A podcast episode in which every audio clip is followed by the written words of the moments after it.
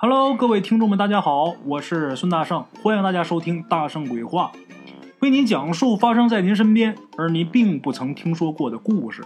每天晚上，《大圣鬼话》与您不见不散。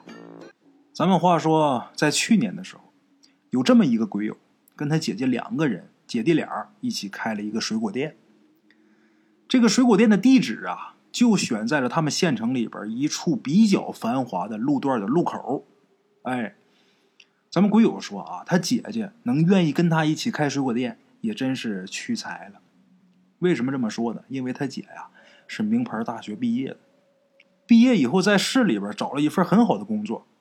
后来可能由于工作不太顺心，他姐就把这份工作给辞掉了。辞掉工作回家以后呢，鬼友他爸妈整天就开始唠叨了。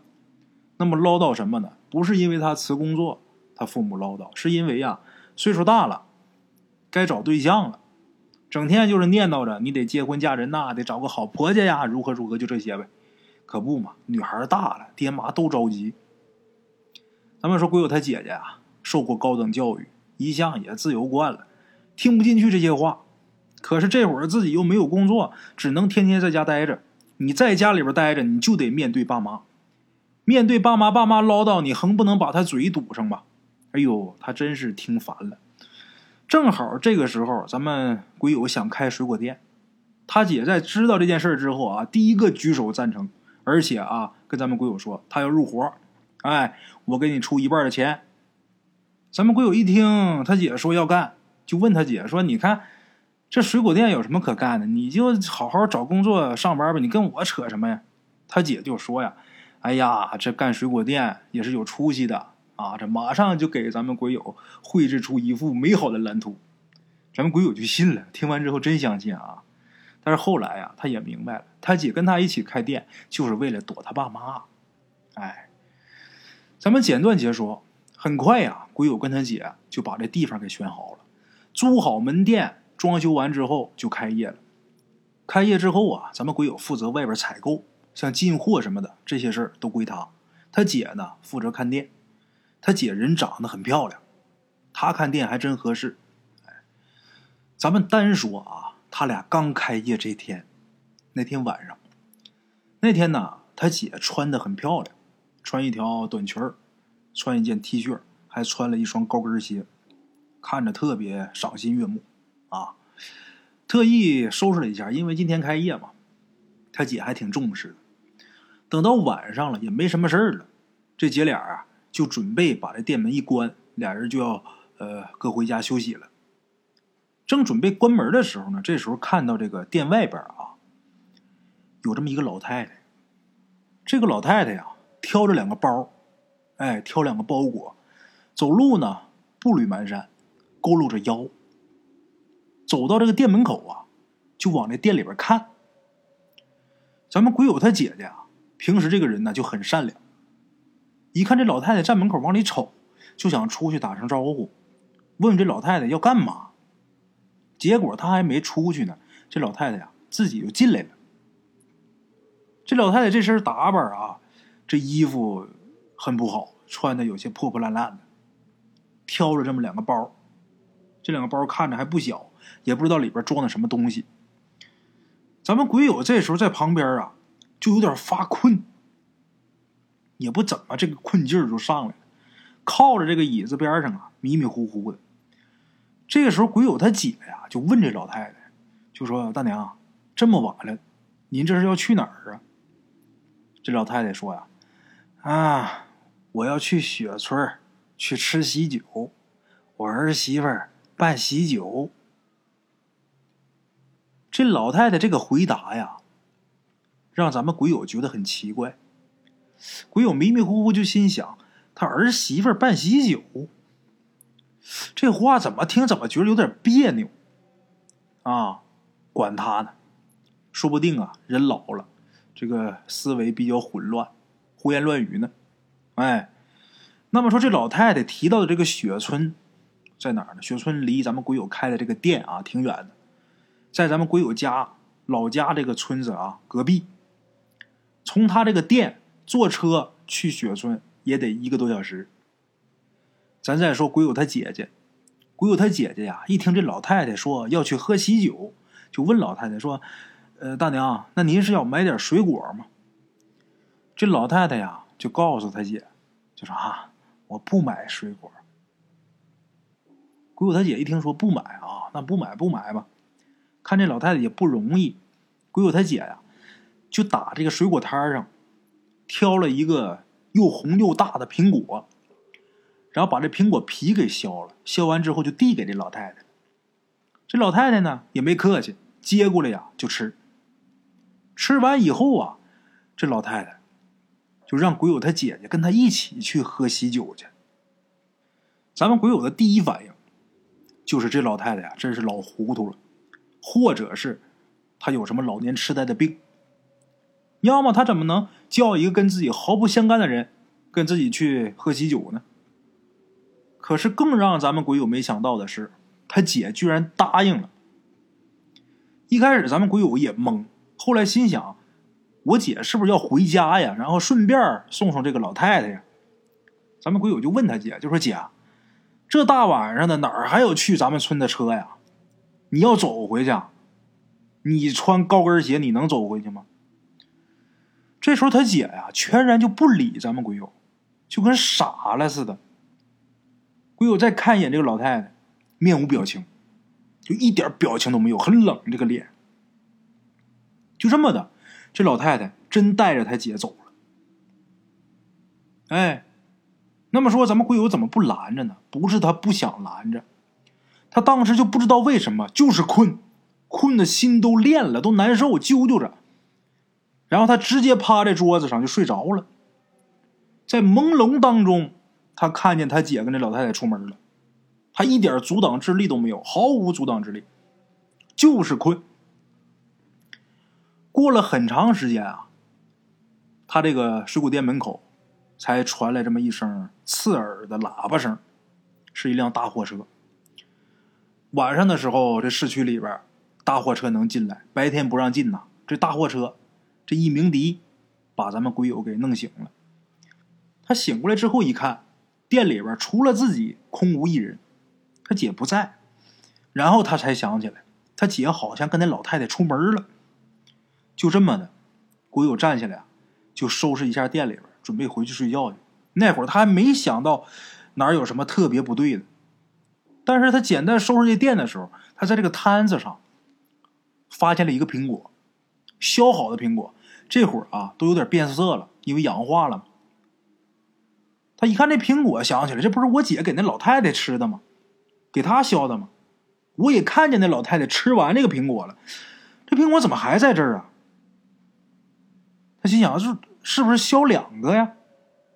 一个吃了一个没吃啊？不对呀，我明明看我姐就削了一个呀。这时候咱们鬼友就有点懵了。再一想，这老太太心里边就越合计越不对劲儿了。这老太太打哪儿来的呀？她一进店儿我就迷迷糊糊、晕头转向，我姐也跟变傻了似的。问题是现在我姐还跟他去喝喜酒去了。我的妈，这太吓人了！因为这个，咱们鬼友很担心，于是咱们鬼友就把电话拿出来了。电话掏出一看，手机上这点儿凌晨一点钟。鬼友赶紧给家里边打电话，他妈都睡着了呀。被他电话给吵醒了，然后鬼友就跟他妈说：“就说我姐回去了啊，到没到家？”他妈说：“没呢呀。”那他回来我就在家等着他吧。啊，就这么电话就挂了。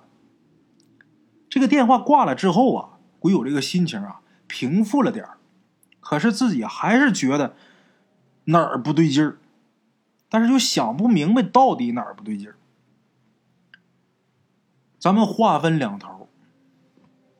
把鬼友扔一边先不说，咱说说他姐跟这老太太出门以后，哎，那大晚上的，根本就没有车去他们村鬼友他姐姐就跟着这个老太太往回走。鬼友他姐心想啊，往回走的话，大概两三个小时也到家了。他姐本来以为这老太太这个腿脚不好，再加上挑这么两个大包袱，肯定走得很慢呢。可是实际上可不是，实际上这老太太呀，一直是走在他前面的。那么黑的天儿，老太太走的特别快，就跟飘着走一样。哎，鬼友他姐穿着一双高跟鞋，一瘸一拐在后边跟着，使劲跟着老太太撵着她走。可是无论怎么使劲啊，也追不上这老太太。这一路上啊，经过了好几个村庄，每个村庄都是黑灯瞎火的，谁家不睡觉啊？都关灯睡觉了。这姑娘啊，她就光知道一个劲儿的跟着这老太太走，自己都忘了辨别方向了，就连自己走到哪儿都不知道。这一路上啊，这姑娘啊，不停的喊呐，说：“大娘啊，您慢点，您慢点，你等等我。”可是这个老太太根本就不理她。只顾自己往前走，他就在后边拼命追。咱们简短解说，这俩人一前一后就走到哪儿了呢？走到一处水库。这水库下面不远的地方就是一个小村庄，他们想去那个村必须得过这个水库才行。可是走到水库旁边的时候，这条道上并排停着两辆大卡车，把这路给堵得死死的。只有靠水库那一边，有一条非常窄的路，就不宽一点一个边儿。这个时候，这老太太呀停住脚步，等这姑娘跟上来以后，这老太太呀让这姑娘在前面走，这老太太在后边。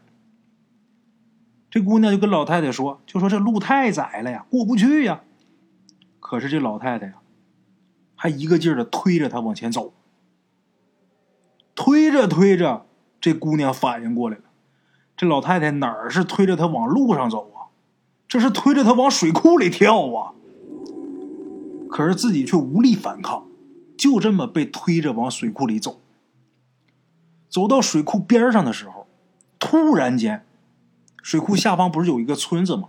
这个村子里边突然间噼里啪啦开始响这个鞭炮声，声音很大。这鞭炮一响，猛然间，这姑娘啊！清醒过来，他一看自己这会儿已经在水库的边上了，手里边还拎着自己的高跟鞋，再往前走一步就掉水库里去。那掉进那么深的水，准得死啊！把这姑娘吓得连忙后退呀，光着脚，这沙子把自己这个脚啊硌得生疼。他赶紧把鞋穿上，再看看四周，那老太太。不见踪影。不光这老太太不见了，就连道上那两辆并排挡在路上的车也不见了。这姑娘一下就吓傻了，吓得哇就开始哭啊！知道啊，自己这是碰上鬼了呀。别看自己受过高等教育，但是这些事儿她真信，而且今天也不能不信了，这真碰上了。哇，就哭了，就知道这老太太是鬼，她想害人啊！得亏是刚才呀，那村里边有人家放鞭炮，这鞭炮声把自己给吵醒了，把这个老太太给吓跑了。如果要不是这样的话，这会儿自己呀，早就掉水库里淹死了。那么说，谁家放鞭炮呢？这个村里边。有一户人家办喜事那家放的鞭炮，等于是那家把自己给救了呀。在这哭了一会儿之后，他也知道这地方不能常待，谁知道那老太太一会儿还回不回来？可是他去哪儿呢？这会儿他在哪，他根本就不知道。这一路上路过好几个村庄，但都是黑灯瞎火的。他自己怎么走这儿的？他忘了。这会儿就有点慌不择路了。也不知道该去哪儿啊，就是想找有人的地方，有人的地方就安全。当时心里边就这么想，于是他是连滚带爬的，就跑到刚才放鞭炮那户人家去了。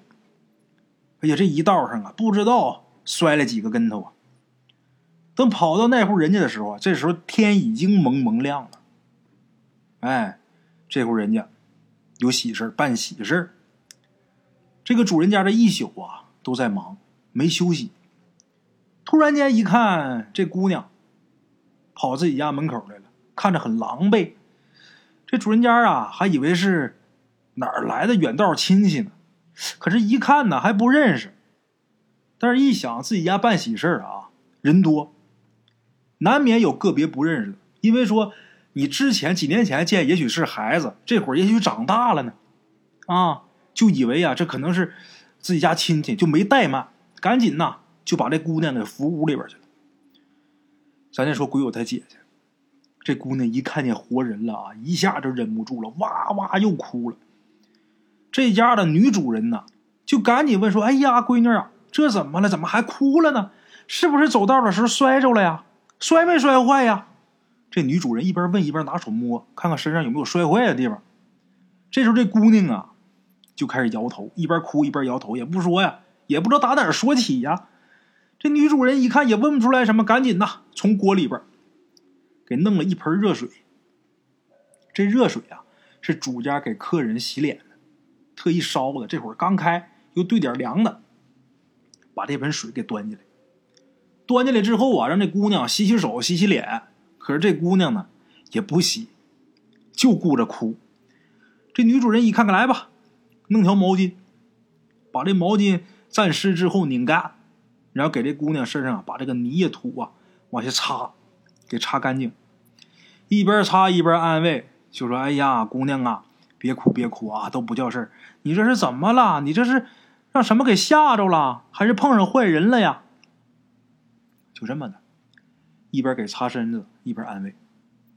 又过了一会儿啊，鬼友他姐这个情绪才逐渐的稳定下来，这人呢才安静。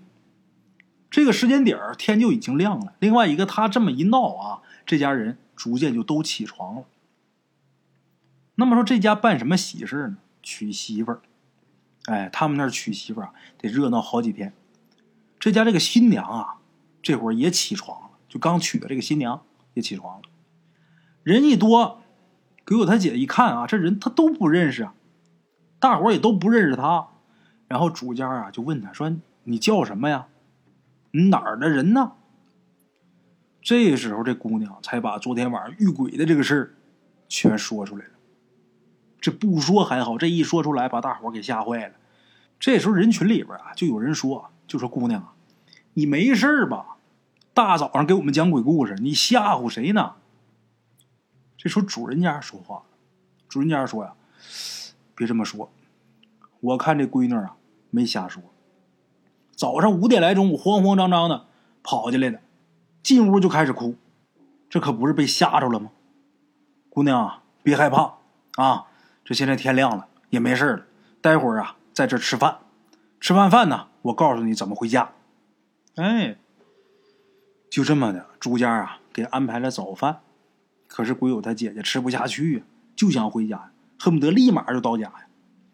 饭端上来了，姑娘也没吃，就跟这家的女主人就说：“大娘，我想回家，可是我不知道怎么回去，你能不能给我指一下路啊？”这个时候啊，这女主人还没说话呢。他们家刚过门，这个新娘啊，在旁边听着。然后这新娘赶紧就说：“啊，妈，我也没什么事干，我送这个妹妹去大路上吧，我给她找个车，让她坐车回去。”这家这女主人一听说，那那那你去吧，你路上也小心点啊。就这么的，这个新娘子还有这姑娘一起就出了家门。再从他们家去这个大路上，不是有一段路吗？在这段路上。这个新娘就跟鬼友他姐姐说：“妹妹啊，你说的事儿是不是真的呀？真有这么一回事吗？”这姑娘说：“姐姐，千真万确呀，我都不知道我这会儿在哪儿啊！你说我没事闲的去你家捣乱，跟你编那谎干嘛呀？你要是不信的话呀，我带你去水库那儿看去，我摔跤那个痕迹啊，现在还有呢。”要不是你们家放鞭炮啊，我现在啊，估计我都泡水库里了。这时候，这新娘子说呀：“我相信你，因为你说的那个老太太呀，可能就是我以前的婆婆。”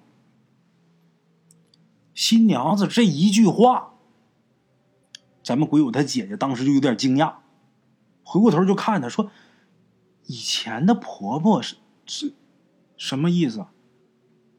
这新娘子就跟鬼友他姐姐说：“两年前她前夫死了，她呢这次是改嫁到这儿的。就在上个月，她以前的婆婆去县城里边看病，在一个路口上也被车给压死了。她去世以后啊，家里边人给她烧了两袋子衣服，你看她挑的那两个包袱啊，估计就是她收到的那些衣服。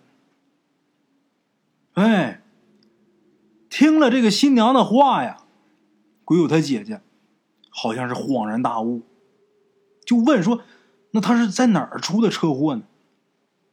这新娘告诉鬼友他姐姐，就说她以前的这个婆婆这老太太出事的那个地点呢。鬼友他姐姐一想，就是她这个新开的水果店的门口，真是巧了呀！这时候鬼友他姐姐就很生气啊。就说你家这个前婆婆也真是的，那她都出车祸死了，她怎么还不消停呢？我跟她无冤无仇，我也不认识她呀，她干嘛要害我呀？我不就是在她死那个地方开了个铺子吗？她至于这么害我吗？我看她死就是活该，这种人活该被车撞死，谁让她害人呢？妹妹呀，你别骂了，你这会儿不是也好好的在这儿吗？我估计啊，我这婆婆。他死以后到那边见着他儿子了。我呢也改嫁了，他无意当中碰到你，我估计啊他是想拉你给他儿子配婚呢。一听到这儿，这姑娘气的呸，她真该死全家啊！气坏了。咱们简言结说到中午的时候，鬼友他姐姐到了家了，他爸妈一看自己女儿回来啊，这心才放下呀。那天呢，咱们鬼友也特别担心他姐姐会不会出什么事儿。关了这个店之后，他也匆匆忙忙的回了家。中午时分，跟他爸妈一起在家，一看自己姐姐回来了，他也才算踏实下来。哎，这个水果店的合伙人很重要啊，不能出什么事儿。哈哈，鬼友他姐一到家，一看见家里边这几口人又哭了，他们一家也懵，赶紧安慰他说：“你怎么了？”在他姐回家之前呢，他妈呀。就做了一大桌子菜，在家等他呢。这会儿看着自己亲人了啊，心踏实了，他姐也能吃些东西了。先狼吞虎咽的把饭吃了，然后把昨天晚上那些事一五一十的又说出来了。把早上这新娘子送他在路上说的那段话，也跟家里边人说了。把咱们鬼友听得浑身起鸡皮疙瘩啊！他妈听完之后啊，难受的不行了，也跟着害怕。尤其是他姐说那老太太把他往水库里推的时候，他妈哭的都不行了，嘴里边不停的说：“哎呀，还好我闺女回来了呀。”这是他妈，还有咱们鬼友，咱们鬼友他爸，那脾气可不好。这小暴脾气，一听自己闺女这么一说，一下就暴跳如雷呀！我操他个野爹的这个老逼灯子，他不就隔壁那村的吗？我他妈现在就去把他坟给他抠了，我连他儿子坟我都给他掘了。说着这话，拽着咱们鬼友就往外走。咱们鬼友他妈一看啊，赶紧过来拦着。哎呀，你可别惹那祸呀！你还要挖人家坟呢。他只要是不来找咱们闺女，就就别别别惹这祸了。鬼友他爸说，他还敢来，我他妈把他坟挖了，棺材给他劈了，把他尸首泡狗血里头。鬼友他爸这个脾气啊。那在村里边是出了名的，平时很憨厚，很厚道，但是你别惹他，惹他他说干他真敢干。哎呀，鬼友他妈好容易啊，是把他爸给拦下来了，没让他去挖坟去。如果那天要不拦着，真能去找，把那坟给抠出来。这个事儿呢，就算是结束了。后边鬼友他姐也没怎么样，也没生病，也没怎么样。等第二天。咱们鬼友就回县里边那店里了，他姐呢没跟着回去，不敢去了。另外一个昨天开业呀也累够呛，再加上这么一档子事儿啊，需要在家恢复元气，就在家休息。鬼友走的时候啊，鬼友他妈告诉他说：“你到呃县里之后啊，买点冥币，在你们水果店前面那大路上啊烧一烧，给那个老太太呀烧点钱，让她拿了钱拿。”就别找事儿。后来没过几天呐，他姐就回店里了。来的时候呢，看这元气也恢复了，人呢还是那么青春靓丽，这个气质呢还是由内而外很养眼。他姐来的时候呢，带了两样东西，什么东西啊？是他老妈请的护身符，一个是放他姐身上的，另一个贴这个水果店门口的。哎，那意思，这个东西贴那之后，这些孤魂野鬼啊就不敢进来了。即便是如此啊。打那以后，每天到下午不到傍晚的时候，他姐呀肯定是先回住处，店里的事啊全都交给咱们鬼友。好在是直到现在啊，他姐一直也是平安无事，也不知道是他老妈请了那个护身符起到作用了，还是他老爸那几句话威力比较猛啊。好了，故事呢就到这儿了。其实这个天底下事儿啊就是这样，你没亏心。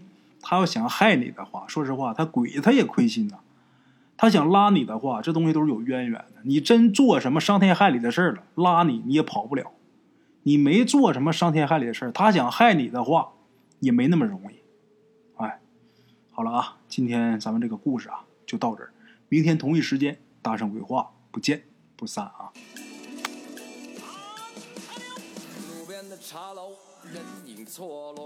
用声音细说神鬼妖狐，用音频启迪人生。欢迎收听《大圣鬼话》。Hello，大家好，我是主播孙宇。吃完了饭，然后就回到自己的课室上啊。喜马拉雅、百度搜索“大圣鬼话”，跟孙宇、孙大圣一起探索另一个世界。那天山女子独守枯城，也只是感谢鬼友们，感谢鬼友们。感谢鬼友们一路陪伴，大圣鬼话见字如面。欲知后事如何，且听我下回分说。